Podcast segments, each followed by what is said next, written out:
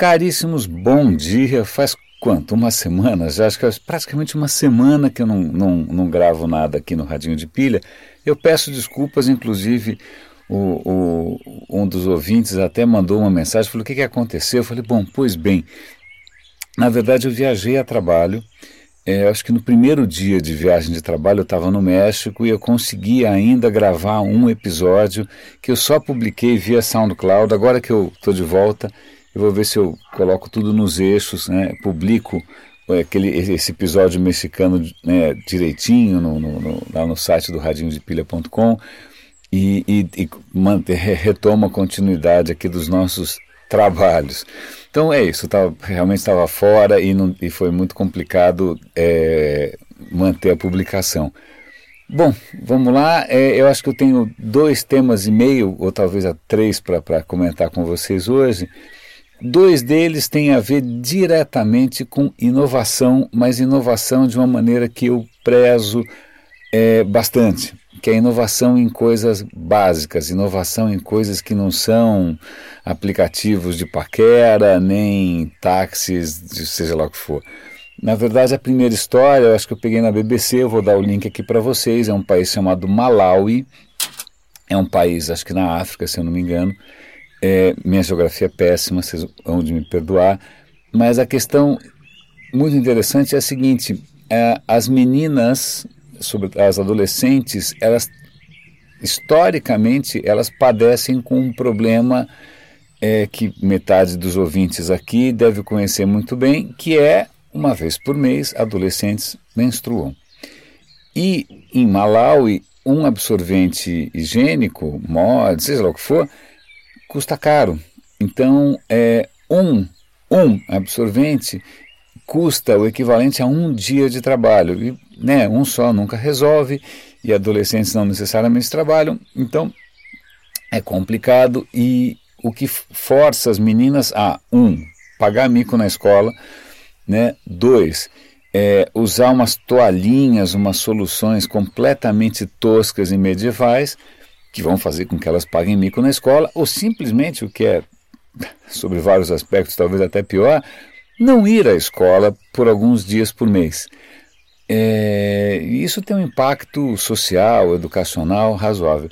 E aí, essa matéria vale a pena vocês assistirem, darem uma olhadinha, até para se inspirar, se inspirar não só na menstruação alheia, mas né, nessa capacidade de observar problemas concretos né, que afligem pessoas que, né, que, que não têm como buscar alternativas e procurar resolver isso de uma maneira sustentável. Então mostra ali uma personagem que com os recursos disponíveis para aquela sociedade ali desenvolve um tipo de absorvente é, que é lavável. Né? Então, um tipo de solução que permite que as meninas não só é, se protejam, mas que continuem fazendo as suas atividades. Uma das meninas dá um depoimento fala: Poxa, isso daqui é tão legal que eu continuo podendo pular corda. Que engraçado, eu nem lembrava mais que, né, que meninas gostam de pular corda. É, então eu achei essa história bacana. Né? Então agora vamos pular né, de uma região pobre, de uma região carente do mundo, é, para regiões muito mais desenvolvidas, que de repente estão retomando técnicas antigas. Como é que é geladeira em inglês? Uma das palavras para geladeira em inglês é ice box, né? caixa de gelo. É, eu lembro, quem aí tem parentes mais, mais idosos, eu lembro de ter conversado com idosos já, é, que contam do tempo em que a geladeira era, na verdade, um armário de madeira, né, madeira e metal, em que você tinha que colocar um blocão de gelo dentro dessa geladeira, esse blocão de gelo, um cara trazia numa carroça, né, vinha uma carroça, você comprava um blocão de gelo pesado, com gancho, tal, tal, colocava lá dentro e é isso que era a geladeira lá atrás. Ok, isso provavelmente década de 30, 40. Né? E o que está acontecendo agora é o seguinte, é uma, também uma outra reportagem interessante que seria legal se vocês vissem, que as geladeiras modernas, na verdade, são meio estúpidas, porque elas estão ali mantendo fechadinhas na temperatura ideal. Ok, você abriu a porta por alguns momentos, você está bagunçando tudo, está entrando ar quente, né? Tá... Assim que você fechar, ela vai ter que ligar de novo para restaurar a temperatura ideal. Acontece que você normalmente faz esse processo, né, abrir a geladeira e fechar a geladeira, na mesma hora em que absolutamente todo mundo faz a mesma coisa, que é quando você chega em casa ou quando você vai sair de casa. Então você tem picos de uso né, da, da, da geladeira que, que picos de uso de energia no momento em que todos estão consumindo, quer dizer, num outro momento de pico de custo de energia. Então, em países europeus, é, a energia, o custo da energia varia conforme a hora, sobretudo nos momentos de pico, a energia é mais cara. Então, o que, que os caras estão é, tentando resgatar? geladeiras mais inteligentes, não porque elas têm um tablet, né? porque elas têm um tablete mesmo de gelo. Os caras estão fazendo geladeiras que, ao longo do dia, quando elas estão quietinhas, elas criam um bloco enorme de gelo dentro delas. Tá? Um blocão de gelo. Qual é a graça disso? A hora que você abre e fecha, né, quando você chega em casa, a geladeira não precisa ligar de novo, porque ela pode usar aquele gelo enorme que está ali armazenado para restaurar a temperatura para a temperatura ideal. Então você tem ali um buffer, por assim dizer, né, usando um termo digital, você está bufferizando ali a, a questão do frio uma técnica muito simples que é simplesmente manter um bloco de gelo. Eu achei isso muito interessante, é sobretudo porque também tem impacto em regiões mais carentes. Por exemplo, vamos supor que você tenha que armazenar vacinas num hospital em que a energia não funciona tão bem assim, né? O que acontece? Se você tiver uma geladeira dessas em que tem um bloco de gelo, mesmo que a luz falte por dois dias, você ainda consegue manter as vacinas em condições de uso por dois dias.